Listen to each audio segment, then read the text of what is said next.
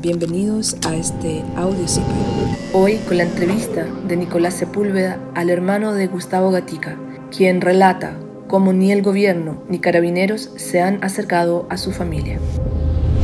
Los Gatica Villarroel han vivido un mes de angustia. Dos días antes que el hijo menor, Gustavo, perdiera sus ojos por un escopetazo de carabineros, a su padre le diagnosticaron cáncer Gustavo salió de la clínica después de 18 días y su papá se internó para iniciar el tratamiento. Acá, el hermano mayor, Enrique, habla de la fortaleza de Gustavo para sobrellevar la pérdida de la visión, de la solidez de sus convicciones, de lo bien que le hacen los mensajes de aliento, de la responsabilidad de las autoridades y de sus deseos de contactar a Fabiola Campillay, la trabajadora que quedó ciega por una bomba lacrimógena, para brindarse apoyo mutuo como un charchazo de realidad. Así escribe el hermano de Gustavo Gatica, Enrique, su retorno al hogar. Gustavo salió de ahí el 8 de noviembre pasado con sus ojos sanos y volvió 18 días después como no vidente. Enfrentarse a su casa, a su dormitorio, tratar de recuperar las rutinas bajo esta nueva condición ha sido particularmente duro para él y su familia. Los dieron de alta en la Clínica Santa María el pasado martes 26 y ya cumplió una semana tratando de adaptarse a la oscuridad que ahora le rodea. Articularnos de ver cómo vamos ahora a organizarnos en este nuevo escenario. Ah, mi hermano es bien fuerte, bien resistente. No se ha derrumbado. No se ha derrumbado, claro, justamente. Entonces él tiene la voluntad de querer volver a, a los estudios, de querer seguir con la carrera, de querer terminarla. Gustavo Gatica Villarroel, de 22 años, estudiante de psicología de la Universidad Academia de Humanismo Cristiano, estaba tomando fotos en una manifestación en Plaza Italia cuando fue herido por perdigones disparado por un piquete de carabineros. Su ojo izquierdo fue destruido de inmediato por el tiro de la policía y durante dos semanas los médicos de la Clínica Santa María intentaron salvar algo de la visión de su ojo derecho. Fue inútil. Gustavo se convirtió en emblema de quienes denuncian las violaciones a los derechos humanos ocurridas desde que el descontento social se tradujo en un estallido ciudadano el 18 de octubre último, particularmente de quienes han sufrido lesiones oculares y que ya suman más de 290 personas según el Colegio Médico. El 26 de noviembre, el ministro del Interior, Gonzalo Blumel, señaló que Carabineros debe proporcionar la identidad de los funcionarios que lesionaron a Gustavo. Hasta hoy, la familia no sabe quiénes son esos policías. CIPER pidió a Carabineros y a Interior esos nombres y consultó si siguen cumpliendo funciones en la calle, si fueron trasladados o suspendidos, pero hasta el cierre de este artículo no hubo respuesta del Ministerio y Carabineros informó que no proporcionaría antecedentes porque el caso está, comillas, judicializado, comillas. El dolor de los Gatica Villarroel se acrecentó con el reciente diagnóstico de un cáncer que afecta al padre de la familia. Supieron de su enfermedad apenas dos días antes de que ocurriera la agresión a Gustavo y esta semana se internó para someterse a tratamiento. Mientras tanto, la familia se aferra a la posibilidad remota de que Gustavo vuelva a distinguir al menos sombras y luces por eso están buscando alternativas para que en un último esfuerzo sea atendido por especialistas en Chile o el extranjero. Los doctores les han dicho que a veces la forma en que el organismo asimila la lesión permite esa recuperación mínima. Esto es lo que cuenta Enrique. Fue complejo el salir porque, de hecho, mi hermano decía el tema, yo desde que ocurrió esto solo estaba en la clínica. Entonces, enfrentarnos de nuevo a la casa, enfrentarnos a, a su, a su pieza, también es duro, es como un, un chachazo de realidad. En términos médicos, ¿qué es lo que viene ahora, Él tiene, va a tener controles cada dos semanas en esta primera etapa. Hay una cirugía programada para unos dos o tres meses, pero es para reparación de, del ojo que fue destruido, algo más estético. Si hay expectativa de que algo de visión pueda recuperar, que una visión muy mínima, que no sería funcional, eh, eh, tiene que ver más bien con el, propio proceso que su cuerpo vaya realizando, eh, se vaya recuperando de manera más natural. Pero nosotros estamos buscando, indagando, de buscar el mundo entero si es necesario, donde hay alguna alternativa médica, donde alguna esperanza nos puedan dar. Sabemos que el diagnóstico es difícil, es duro, por ahora no, no tenemos nada concreto. Ah, por ahora estamos con la, con la clínica, la clínica fue un equipo médico en realidad, que siempre lo trató encabezado por oftalmólogos, con un torrino laringólogo, también por el tipo de cirugía que tuvo y por un neurocirujano. Y ahora estamos indagando, estamos buscando oftalmólogos, eh, ya sea en Chile, en otras partes del mundo. Estamos buscando la esperanza, porque por ahora no tenemos ni- ningún antecedente concreto que nos diga, mira, en tal lugar hay alguna alternativa. Se van a seguir atendiendo en la Santa María. En lo próximo sí, como te decía, la, la clínica se portó súper bien. Además de, de las atenciones que cualquier paciente tendría, ha tenido harta voluntad de conversar con nosotros, de, de, de- de prestarnos espacios cuando tenemos que conversar con fiscalía. Mm. Y también, quiero decirlo, de, la misma gente, los funcionarios, había mucho afecto, muchos cuidados con mi hermano, con la Ujú. familia, muchas atenciones. Entonces, en ese sentido, fue una buena experiencia en algo tan difícil. Gustavo, ¿cómo está hoy día? Gustavo está bien dentro de todo. Sabemos que igual es un camino súper largo, un proceso súper largo. Mi hermano es súper joven, Mm. cumplió 22 años recién. Pero mi hermano es, es un chiquillo súper fuerte, súper resiliente, tiene harta inteligencia emocional, muy, muy maduro. Y yo creo que él, de hecho, ha- nos ha calmado harto como familia. Demostrar harta fuerza, harta, harta tranquilidad. Es un joven alegre que cuando van sus amigos se ríen harto, conversan harto. Igual sabemos que esto es súper difícil, que está, está afrontando algo muy, muy complejo y viene para largo. Pero por ahora siento que mi hermano está bien dentro de todo. ¿Supo desde el principio el, el diagnóstico, los resultados que entregan los médicos? No, desde la primera noche tuvimos la fortuna de que estuvimos en la clínica Santa María donde hay urgencia de oftalmología, o sea, se llamó un oftalmólogo esa noche y esa misma noche no- nos dicen con mi hermano ahí que el diagnóstico era bastante negativo, o sea, él desde esa, desde esa primera noche no tenía respuesta a los estímulos visuales. En ninguno de los dos. El- bueno, uno de ellos está destruido y el otro no estaba recibiendo estímulos, por lo tanto el oftalmólogo nos cuenta desde el principio que, que no había un buen pronóstico. Eso ¿Cómo se lo tomó Gustavo? fue fuerte, pero siento que con harta eh, cautela, con harta tranquilidad, que yo mismo me, interrogo si yo mismo podría tener esa, esa fortaleza que tenía él en ese momento. Pero siento que él estuvo tranquilo, eh, el diagnóstico no fue cambiando en, en los días que seguimos ya en la clínica. Entonces, bueno, fueron harta etapa igual, fueron hartos momentos, momentos también como de más, más tristeza, más más rabia. Los primeros días fueron bien difíciles, pero siento que mi hermano mantuvo harta fortaleza, ha mantenido siempre harta fortaleza. ¿Y se mantiene día así? Sí, sí, es un chiquillo muy fuerte, de verdad, realmente estoy como muy admirado de él, o sea, no es algo nuevo. Él está muy dispuesto a aprender, a reconocer nuevas técnicas para poder desenvolverse, está usando harto el celular que, que le, que le regalaron, que es un celular que es más amigable con, con otra herramienta auditiva. ¿Y qué, se lo regaló la familia? Lo regalaron colegas de mi mamá, del colegio donde trabaja ella Ok. un grupo de los, los profesores del, del, del colegio. Es un iPhone que tiene algunas alguna herramienta que viene incorporada en el equipo. Está tratando de aprender otras cosas. Quiere morir de a poco igual. O sea, Mm. nos han llegado muchos ofrecimientos de ayuda.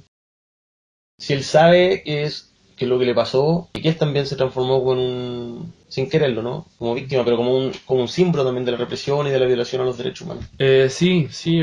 el acceso a prensa igual nosotros todos hemos estado un poco más cuidadosos como con el acceso. De hecho, yo no estoy usando redes sociales porque sabemos que ab- abruma mucho. Entonces hemos tenido harto resguardo y mi hermano ha estado al tanto de noticias, le vamos contando cosas y sabe también lo que se ha transformado su nombre. Le hemos transmitido mucho todas esas cosas. De hecho, en la misma clínica se hizo un libro de visitas que se llenó en, en una semana. Le hemos transmitido todos esos mensajes de a poco. Le gusta escucharlo, está muy de acuerdo. Él, las primeras cosas que conversamos que él me decía, yo al menos esto me pasó no, no en, un, en un accidente doméstico, me pasó estando en la calle donde yo creía, creo por los motivos por los cuales estaba ahí. Por lo tanto, él, él está muy consciente como de la lucha el que estaba dando y, y de ahí sale un poco esa frase que, que se hizo me, Te iba a preguntar. famosa. Se hizo me- Te iba a preguntar, famosa. ¿es así esa frase? Sí, de hecho hay como que no- nos reíamos un poco porque él, él efectivamente estaba conversando con mi mamá, él, él le dice algo así como eh, que a veces estos casos permitían que otra gente eh, eh, despertara, se movilizara. Entonces le dice alguna frase como un poco por ahí. Y Fue como un aproximado, porque la frase es, regale, regalé mis ojos para que la gente pueda ver. entonces él, él dice un aproximado de eso, eh, bien cercano a lo que él dice. Pasó que justo mi mamá estaba, estaba conversando con unas colegas de ella en un grupo de WhatsApp y ella ahí le, le transmite esa frase tal cual salió. Nunca pensó que iba a salir de ese grupo esa frase. Entonces cuando por primera vez llegan los compañeros de mi hermano al, al- a, a la clínica a hablarle, le dicen, oye, ¿tú dijiste esta, esta frase? Y mi hermano dice como, como, no, porque tal cual con esas palabras le No fue. fue. un poco extraño, pero efectivamente es como viene de, de mi hermano y finalmente el- esa, esa, esas palabras exactas las saca mi mamá. ¿Tú crees que esa, esa tensión, ese impacto de lo que a él le ocurrió, puede que le haya servido también como para tomarlo más... que haya sido como un bálsamo de la noticia? En el fondo que no haya sido un accidente doméstico, sino que haya sido él luchando. Ah, para él. Claro, claro, es que yo creo que en, en dos ámbitos, porque por un lado, mi hermano desde un principio ha dicho esto de, de que al menos eh, algo que lo, que lo tranquiliza es pensar que esto fue luchando, que esto fue por, por ideales que él sostiene. De hecho, cuando yo en, en la presentación de la querella digo que, que mi hermano quiso transmitir esta, esta idea de sigan luchando, efectivamente me dice eso, me dice que, la gente siga luchando que él está muy consciente porque estaba ahí y que, y que, eso no, que todo estos esfuerzos, toda esta lucha generen frutos. Creo que lo que más nos podría alegrar sería que todos estos esfuerzos generaran un cambio efectivo. Pero por otro lado, yo creo que algo que nos ha ayudado también es que el hecho que mi hermano haya sido en un contexto de, de violación de derechos humanos de una manera tan brutal es que se generó una red de apoyo, de solidaridad muy importante, desde el apoyo efectivo de la universidad, del colegio médico, que se han movido en gestiones, que nos han apoyado también en muchas cosas, hasta eh, la gente que escribe mensajes, que nos mandan apoyo, aliento. Entonces yo creo que eso nos ha cobijado un montón. Que eso nos ha permitido también sobrellevar algo tan duro como Mm. esto. Lo que pasaba con Gustavo y las autoridades, tuviste una entrevista hace unas dos semanas, yo creo, que hicieron algunos medios, ustedes como familia decían que ni las autoridades del gobierno ni tampoco Carabineros se había acercado a hablar con ustedes. ¿Eso cambió en este tiempo? No? No, no ha habido ningún cambio de ni, ni, ni de la institución de carabineros ni desde ninguna autoridad de, de gobierno del Estado en general. No, no hemos recibido ningún, ninguna información nueva. Lo único que hemos... ¿Ni siquiera lo han llamado por teléfono? Tampoco, no. No nos han llamado por teléfono, no tenemos ninguna, ninguna información de ellos, no nos han acercado. Y la única información que hemos tenido ha sido a través de la prensa, como, como lo que conversamos de- de- del ministro de, de Salud sobre la cobertura. y Eso te través- iba a preguntar, porque el, el gobierno dijo que iba a crear un plan, el Ministerio de Salud, para dar apoyo a las personas que habían tenido lesiones oculares. Entonces tú me dices que el Ministerio de Salud tampoco se han acercado. Tampoco se han acercado, no, no hemos tenido ninguna información oficial de ello. Y eh, el colegio médico, que ha estado más cerca de nosotros, Mm. quien ha sostenido algunas reuniones con el Ministerio de Salud, eh, nos han ido informando algunas cosas, algunas novedades que hasta donde sabemos no se ha concretizado nada tan, tan efectivo. O sea, sobre qué va a cubrir, cuánto tiempo va a cubrir, no hemos sabido nada de eso. ¿Qué se hace con la, con la bronca, con la rabia también? Mira, mi hermano, de hecho, él, él expl- explícitamente, como que los primeros días decía, no es tanto, de, sin duda de tener rabia, pero dice, no es tanto rabia, tengo más de pena por, por todo lo que estoy viviendo. Yo siento que he estado en unos días, estaba con una rabia, pero enorme, que no, yo creo que lo he podido desviar tratando de poner atención en, en- en apoyar a mi hermano, en, en hacer gestiones para, para que él esté Mm. bien. Es brutal esto, o sea, yo tengo una sensibilidad social, yo trabajo en derechos humanos, trabajé gran parte de, de mi carrera, he estado en sitios de memoria, entonces me, me afecta. me ¿En qué sitio de memoria? Trabajé en José Domingo Caña y en Villa. Grimaldi. Ajá. Estuve entre los dos lugares como siete años trabajando. Por tu pega como historiador. En, en Villa Grimaldi trabajé como profesional del área, como profesional del área de educación. Entonces tengo esa sensibilidad, me afecta todo eso, pero ahora con mi- con- cuando hay el caso de mi hermano es una cuestión que, que ya te desborda un poco. En los primeros días, dos días después de que ocurrió esto con mi hermano, se hace una manifestación afuera de la clínica. Carabinero gasea, una misma amigos míos fueron golpeados en ese contexto. Eh, una amiga después se va, se va trasladando a su departamento y cerca de Pionón una, unos carabineros le empiezan a decir maraca, puta, ¿qué andas haciendo aquí? Ande para la casa. Ella lo va a encarar junto a otras personas que, que escuchan todo esto y la respuesta fue tirarle gas pimienta. Entonces estas cosas me las empiezan a transmitir los días siguientes y sabes que ahí yo un poco ya no aguanté más y dije, sabes que por favor no me cuenten nada de, de los pacos porque sentía que estaba afrontando tantas emociones que sea no, no, no me alimenten más la rabia. Eh, yo no- nunca he tenido mucha afinidad con, con esa institución. Como te digo, yo trabajo en derechos humanos, sé lo que hicieron en dictadura, sé lo que hicieron los militares. Ciertamente te puede generar un déjà vu, ¿no? Como Tremendo, tremendo. Sí, yo eh, conozco gente del INDH, conozco Mm. gente, conozco un montón de familiares de niños desaparecidos, de, de víctimas de, de exorientes, si no memoria, de, de centro de tortura. Cuando hacía los recorridos, mucha gente, me, estudiantes, me decían, profe, ¿usted cree que puede haber otra dictadura, que puedan violarse los derechos humanos? Y decía, sí, pues sí, es algo que puede pasar, que hay que tener los resguardos, como tener lo- el aprendizaje histórico Mm. también, ¿cierto? Nunca realmente uno lo siente que puede pasarte. ¿sí? O sea, Mm. que tu hermano se ha violado sus derechos humanos, que tiene una- un contexto social donde las fuerzas represivas estén actuando con esta brutalidad. Es algo que uno realmente no, no, no, no- no- nadie está preparado para esto. ¿sí? Entonces como que siento que, que fue claro, como un déjà vu, como dices tú, que yo estaba contando otra historia y ahora es como contando la historia como que hemos vivido en familia. Mm. Entonces, es súper fuerte. ¿Quién es el culpable de que estemos viviendo algo así? Es compleja la, la- la pregunta. Yo creo que esto tiene que ver con, con una lógica como de, del sistema neoliberal, de cómo funciona. Yo no podría decirte un responsable, creo que cuando entra en crisis el capitalismo siempre sabemos que aparecen fascismo, empiezan a aparecer ciertas reacciones violentas de resistencia. Y entonces la institución de, de carabineros, las Fuerzas Armadas, a lo largo de la historia, eh, nadie puede negar que han funcionado para resguardar los privilegios de, de la élite, porque a lo largo- cualquiera que conozca historia de Chile va a saber que lo han puesto al servicio de, de mantener sus privilegios constantemente. Entonces yo creo que, que ahí está. O sea, los, los responsables son quienes sostienen este, este modelo, que es una, es, un, es una que no ha querido soltar el poder y, y van a usar cualquier método para, para mantenerlo. ¿Qué responsabilidad crees tú que tiene el presidente Piñera, el presidente Sebastián Piñera en esto? que el- eh, hay mucha responsabilidad política desde el presidente. O sea, él los primeros días dice que estamos en guerra y eh, eso generó una respuesta que es la que estamos viendo. O sea, eh, cientos de heridos, personas con su cuerpo mutilado, muertos, eh, gente violada. Eso es por eh, enfrentar esto como si fuera una guerra. ¿Tú crees que el- el- la predisposición del presidente influyó también en cómo actuaron los militares y los carabineros? Sí, sin duda. O sea, esto se podría haber solucionado de una manera mucho más, más rápida. De otra manera, no deberían haber estado los militares nunca en la calle. Para mí, si me preguntas de una manera muy personal, creo que Piñera debe salir del poder. Porque si esto hubiera, eh, todo el estallido social hubiera sido respondido de otra manera, el, perfectamente esto se podría haber calmado mucho antes. Si se hubiera hecho una agenda social, Mm. o sea, se hubiera llamado ojalá una nueva constitución.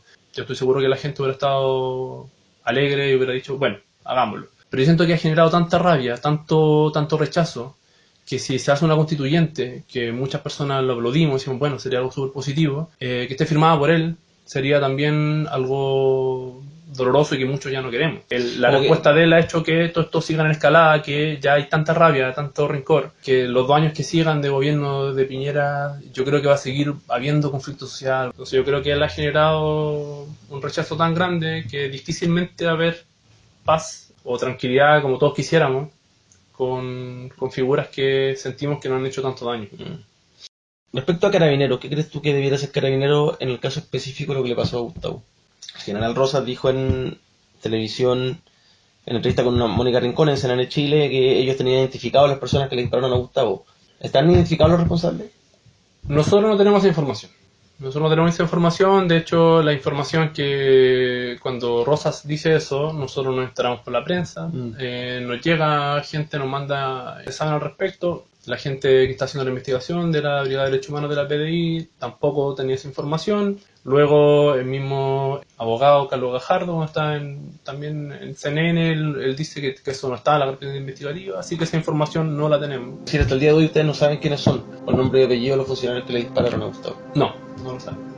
¿Y qué creen ustedes que debiera ser la institución, que debiera ser el general Rosas? Bueno, hay muchos comentarios desafortunados de su parte. Yo creo que también sería prudente que diera un paso al costado, porque creo que la, la manera en cual ha llevado todo este, todo este proceso no ha sido el más adecuado, Mm. no solamente con el caso de mi hermano, sino que muchos otros. Yo creo que la institución debería haber, haber eh, reformas importantes, porque creo que hay una desconfianza en, la, en gran parte de la sociedad civil hacia ellos. Hay mucho atropello a los derechos humanos que se han cometido. Sabemos cada vez más de, de tortura, de violaciones. Entonces la- hay un rechazo, hay un, hay un miedo a- hacia la institución. Yo creo que no va a calmarse con que se calme el, el ambiente, el ánimo social. O sea, tampoco se calma con la renuncia de Rosas, dices tú. Tampoco, tampoco. Por eso digo que, claro, yo creo que puede, que sería un, un- algo positivo que dé un paso al costado, pero también tiene que haber eh, una reformulación de la, una reeducación también de esta organización, de que se reeduquen. Yo creo que es importante que de una vez por todas las Fuerzas Armadas y de Orden dejen de reconocer a la sociedad civil, al pueblo chileno, como un enemigo. O sea, no podemos seguir viéndolos como peligro. Es bien contradictorio Mm. que, que quienes le- les hemos cedido el monopolio de la- del uso de la violencia eh, sean quienes nos están agrediendo. O sea, eso es contradecir principios básicos de los derechos humanos.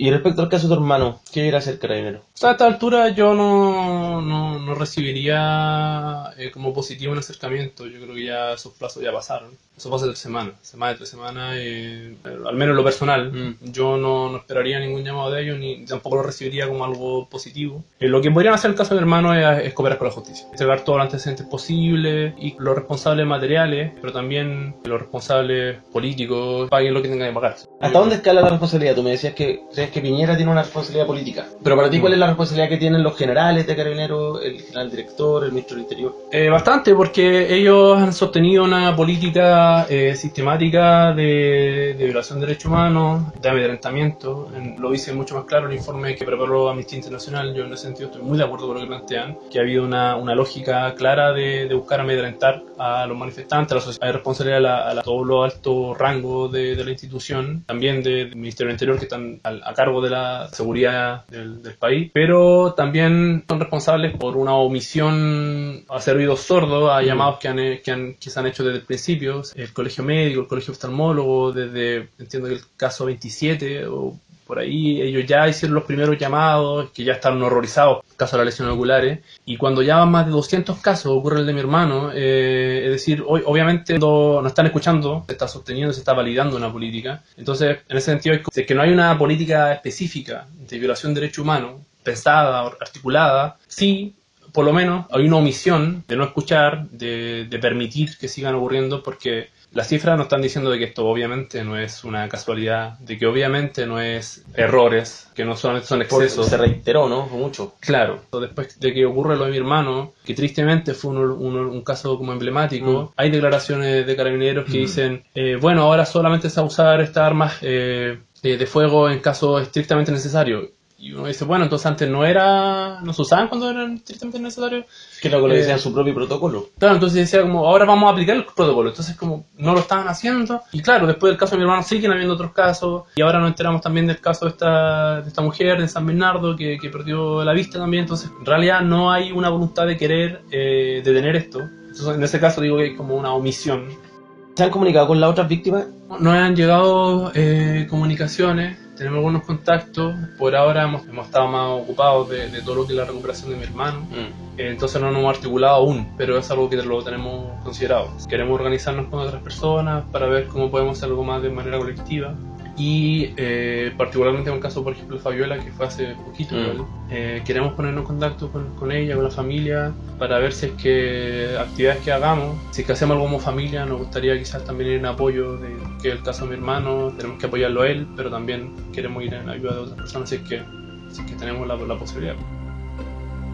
Gracias por su escucha y hasta la próxima.